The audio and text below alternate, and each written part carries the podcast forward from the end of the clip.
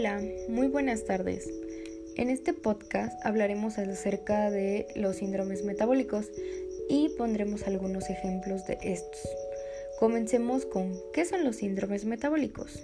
Bueno, primero que nada son un conjunto de trastornos que aumentan el riesgo de padecer enfermedades cardíacas, un derrame cerebral e incluyendo también la diabetes el síndrome metabólico incluye la presión arterial elevada, el azúcar en sangre elevado, el exceso de grasa corporal en la cintura y niveles anormales de colesterol. El síndrome aumenta el riesgo de una persona de padecer infartos y derrames cerebrales. Bueno, eh, el síndrome metabólico se vincula estrechamente con el sobrepeso, la obesidad y la falta de actividad física. También se vincula con una afección denominada resistencia a la insulina y algunas de sus características principales son tener el cuerpo en forma de manzana, que también se le conoce como obesidad abdominal, y debemos de tener en cuenta que tener demasiada grasa alrededor de la cintura es un factor de riesgo mayor para enfermedades del corazón. Es, es más peligroso tener eso que tener eh, demasiada grasa acumulada en otra parte del cuerpo. Eh, bien, también tener un nivel alto de triglicéridos, ya que es un tipo de grasa que se encuentra en la sangre. Eh, tener un nivel bajo de colesterol, ya que en ocasiones se conoce como colesterol bueno porque ayuda a eliminar el colesterol de las arterias. Eh, tener presión arterial alta, si su presión arterial se mantiene alta, en el tiempo, con el tiempo puede dañar su corazón y provocar otros problemas de salud. Eh, tener un nivel alto de azúcar en la sangre en ayunas, bueno, el nivel de azúcar en sangre levemente alto puede ser un signo temprano de diabetes. Cuando más factores tenga, mayor será su riesgo de enfermedad cardíaca, diabetes y, accidente, y accidente cerebrovascular. Bueno, los factores de riesgos eh, más importantes para el síndrome metabólico son eh, la obesidad abdominal, que es lo que les hablé anteriormente, de una cintura grande llena de grasa, eh, el estilo de vida sedentario y la resistencia a la insulina. Bueno, ciertos grupos de personas tienen un mayor riesgo de síndrome metabólico, como algunos grupos raciales y étnicos. Los mexicoamericanos tienen la tasa más alta de síndrome metabólico, y también las personas con diabetes, personas que tienen hermanos o padres con diabetes, mujeres con síndrome o ovario poliquístico, personas que toman medicamentos que causan aumento de peso o cambio en la presión arterial, el colesterol en sangre y los niveles de azúcar también en sangre. Em, bueno, algunos ejemplos de síndrome metabólico eh, podría ser, vamos a especificar la diabetes. Bueno, la diabetes es una enfermedad prolongada, crónica, en la cual el cuerpo no puede regular la cantidad de azúcar en la sangre. Eh, sus causas de la, de la diabetes, primero que nada, la insulina es una hormona que es producida por el páncreas para controlar el azúcar en sangre. Eh, la, diabetes puede ser causada por muy poca producción de insulina, que viene siendo la insulina, la resistencia a insulina o ambas. Eh, para comprender la diabetes es importante entender primero el proceso normal por medio del cual el alimento se transforma y es empleado por el cuerpo para obtener energía. Eh, suceden varias cosas cuando se digiere y absorbe el alimento.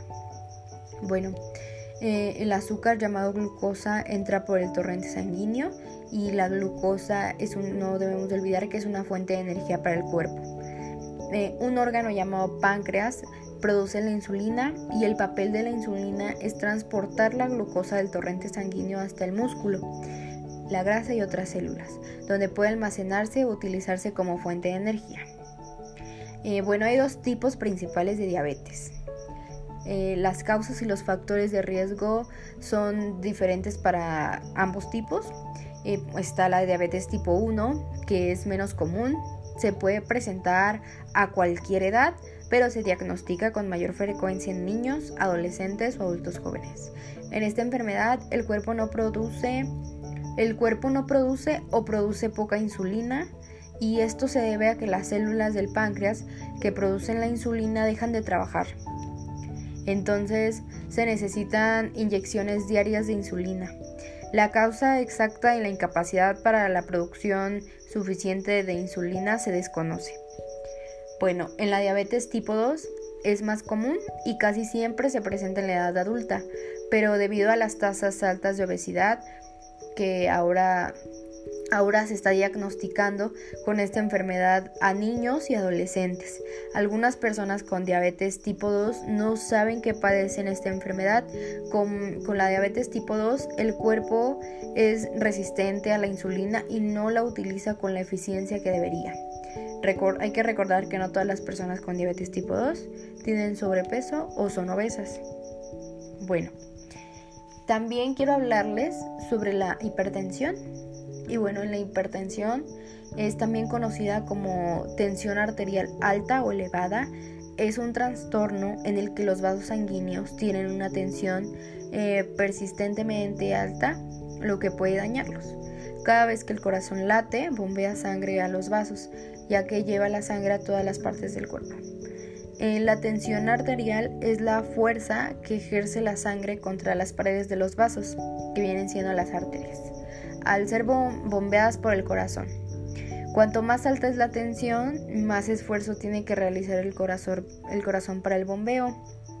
Eh, también hay que recordar, y esto es muy importante, que la tensión arterial normal en adultos es de 120 cuando el corazón late, que es la, tensión sistólica, y de 80 cuando el corazón se relaja, que es la tensión diastólica.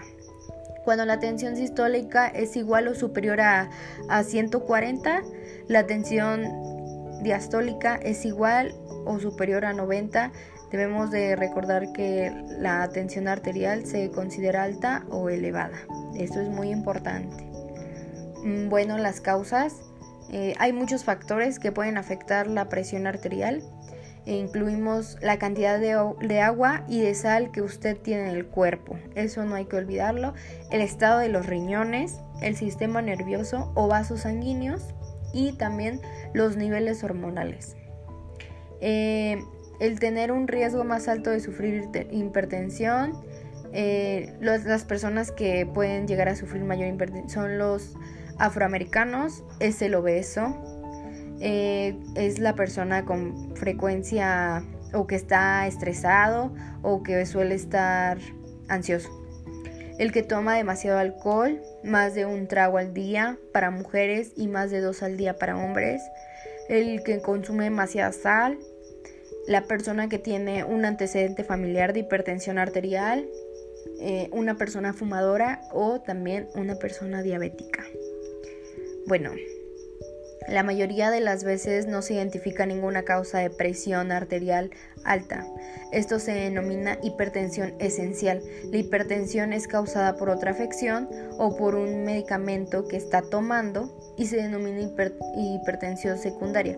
Esta puede deberse a enfermedades renales crónicas, a los trastornos de las glándulas suprarrenales y también a la el hiperparatiroidismo, el embarazo o la preclancia, eh, los medicamentos como las píldoras anticonceptivas, las pastillas para adelgazar, algunos medicamentos para el resfriado, medicamentos para la migraña, la corticosteroides, algunos anti, antipsicóticos y ciertos medicamentos utilizados para tratar el cáncer. Eh, también eh, estrechamiento de las arterias que irriga sangre al riñón y la apnea obstructiva del sueño. Bueno, por último, quisiera concientizar a toda la población en general, niños, adolescentes y adultos mayores, a que hagan ejercicio, tengan una alimentación buena y no olviden llevar una dieta saludable y balanceada tomar 2 litros de agua al día, ya que así podemos evitar este tipo de enfermedades peligrosas, ya que estas son ocasionadas por malas alimentaciones y pésimas condiciones de peso. Pues no hay que olvidar que somos el país número uno en obesidad infantil y también el número dos en obesidad en general. Hay que prevenir, cuidarnos y llevar un buen control de los hábitos alimenticios. Hay que prevenir antes de lamentar. Bueno, espero les haya gustado un poco mi podcast, eh, lo hayan escuchado completo, hayan entendido a fondo qué son este tipo de enfermedades, qué, son, qué, es, qué es el síndrome metabólico y pues nada, agradezco que me hayan escuchado y muchas gracias.